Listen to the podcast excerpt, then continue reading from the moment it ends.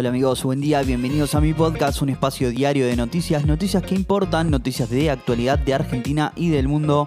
Hoy miércoles 24 de agosto de 2022 y así arrancamos con buenas noticias y con buena onda que es lo más importante.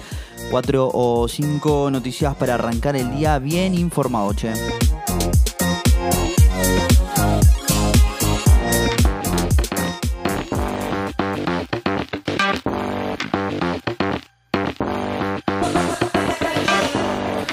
Siguen los ecos del descargo de Cristina Fernández de Kirchner en la causa de vialidad. Además, hoy Massa tiene su primer encuentro con empresas de consumo masivo y en el AMBA continúan las medidas de fuerza en más de 100 líneas de colectivos. ¿eh?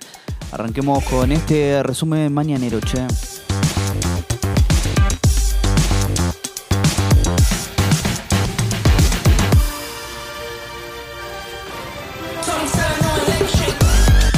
Jueces le respondieron a Cristina Kirchner tras su descargo en la causa de vialidad. La Asociación de Magistrados y Funcionarios de la Justicia Nacional consideró la exposición de la vicepresidenta en redes sociales como un ataque desmedido que debilita a las instituciones democráticas. ¿eh?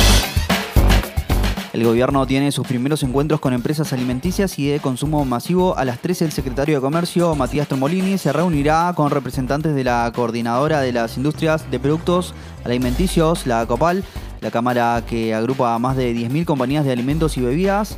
A las 16 será el plato fuerte. Sergio Massa, junto con Tombolini y el presidente del Banco Central, Miguel Pese, recibirán a líderes de empresas de consumo masivo.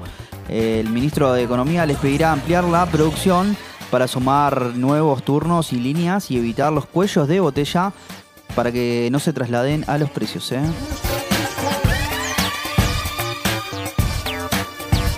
Paro de colectivos en el AMBA. ¿eh? El gobierno se comprometió a saludar paulatinamente la deuda pero por ahora seguirán las medidas de fuerza. En la reunión de ayer, el Ministerio de Transporte se comprometió a realizar los pagos semana a semana para producir poco a poco el monto adecuado a las empresas de transporte en materia de subsidios. ¿eh?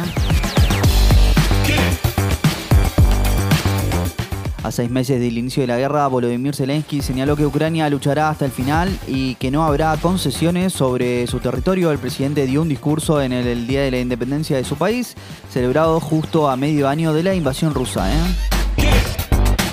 La actividad económica creció 6.4% interanual en junio, lo informó ayer el INDEC. La suba fue 1.1% en relación a mayo. Así la economía sumó su tercer mes de crecimiento consecutivo en comparación con junio de 2021. 14 de los sectores de la actividad presentaron subas, entre las que se destacan las de hoteles, restaurantes, explotación de minas y canteras, transporte y comunicaciones. Solo el sector de agricultura, ganadería, casa y silvicultura indicó negativamente el índice. ¿eh? En una noche consagratoria, Woz ganó el Gardel de Oro con su álbum Oscuro Éxtasis. El artista obtuvo el máximo galardón en la noche al llevarse la estatuilla dorada. ¿eh? Miénteme, con la colaboración entre Tini y María Becerra se consagró como la canción del año en el único rubro votado por el público. ¿eh? Atlético Tucumán aplastó como local a Barraca Central y se afianza como líder del torneo. Fue 4 a 0 para el conjunto que dirige Lucas Pusineri con golazos de Cristian Méndez. Eh, de chilena, Ramiro Ruiz Rodríguez, Joaquín Pereira y Mateo Coronel. ¿eh?